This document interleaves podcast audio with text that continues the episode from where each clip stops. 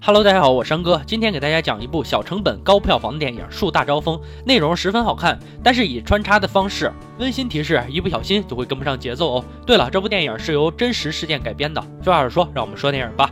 一九九七年，卓子强、叶国欢、季正雄互不认识，却恰巧在同一家酒楼出现。此后，江湖上便风声四起，香港犯罪史上最臭名昭著的三大贼王正密谋合作，想要做一件惊天大案。众人都以为他们要趁着香港回归之前，成就犯案史上最后的辉煌。殊不知，身为主角三人却毫不知情。在一条街道上，一个戴着帽子、很可疑的人在马路上被便衣警察叫住了，要检查他的身份证。他拿出身份证，上面写着“季正雄”三个字。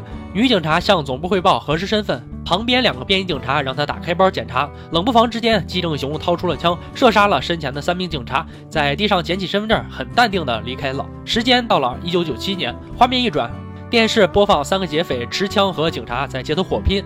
屋内一个白衣男子正看着电视，这条新闻没错，这个案件就是叶国欢干的。他正在和卖家谈价格，一千万的货一开始商定是给四百万，而现在买家只想给二百万。最后在叶国欢的威逼之下，卖家不得不同意给了四百万。时间到了晚上，叶国欢一行人准备去大陆避避风头。他看到一行人在走私电视，传家一席话打动了他：一部电视机香港卖两千，大陆卖八千，人家有靠山，拿牌照做生意。这让叶国欢警醒了，自己每天提心吊胆抢劫，还不如安分守己做点走私生意来的划算。画面转到一个身穿橙色西装的人正在唱歌，这个人就是卓子强。他把一个大老板的儿子绑架了，说要以三十亿来换儿子性命。大老板不得已，最后同意了。卓子强兴高采烈的出门，原来警察早就盯上他了。可他一点都不紧张，因为警察也没有什么证据，无法把卓子强抓走。这个生意就算谈成了。季正雄来到了办理护照的地方，用商人的身份糊弄了过去。他想去大陆，于是来到广州。他一来到广州，找人帮忙，找两个小弟准备做事儿，地点就定在了丰满楼。而叶国欢这边也决定做走私生意，也来到了丰满楼，就是为了办理正规的营业执照。旁边的那个张大宝是特意来疏通关系的。叶国欢几人拿了一个花瓶，送给这名办证的局长。这个局长说，花瓶值三十万。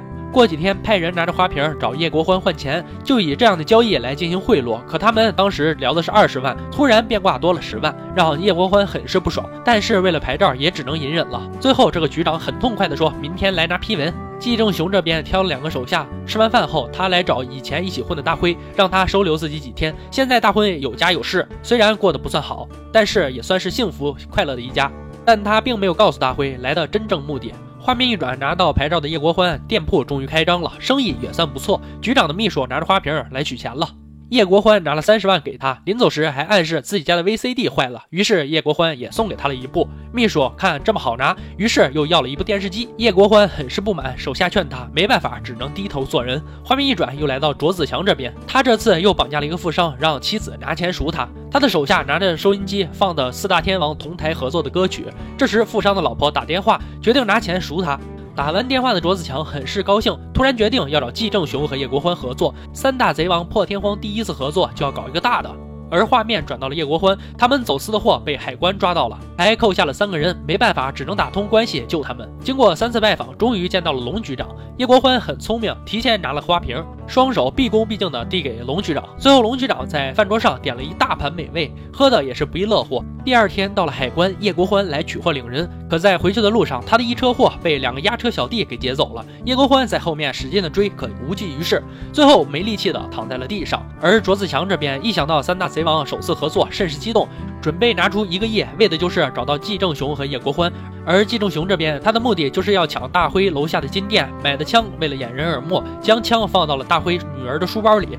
当大辉伸手要拿书包的时候，季正雄一直不放。大辉看着他的眼神，决定给他个面子。回到家，季正雄把枪从书包里取了出来，将书包还给了大辉。此时，大辉已经隐约感觉到了季正雄有些不对劲儿。画面又转到了叶国欢这里。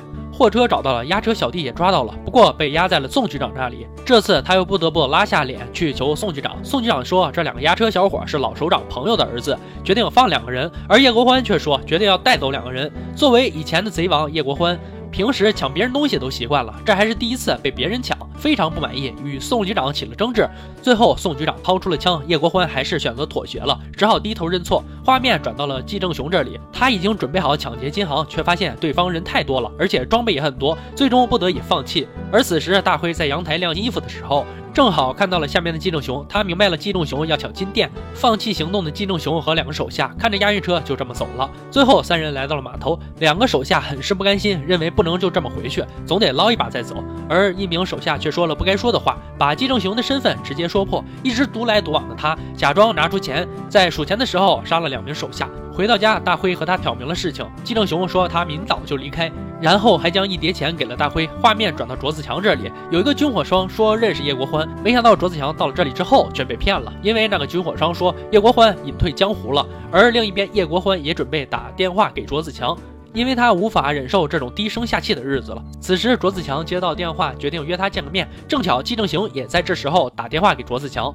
确认两个人身份之后，卓子强那是相当开心啊！本打算要走，可军火商却什么都没捞到，不让他走。卓子强轻松的要挟了这个军火商，还将满载炸药的车开走了。不成想开了一会儿，撞死一个人，车上的炸药包散落一地。就在他将炸药包搬上车的时候，没想到却被武警部队抓个正着。卓子强辉煌一声，宣告结束。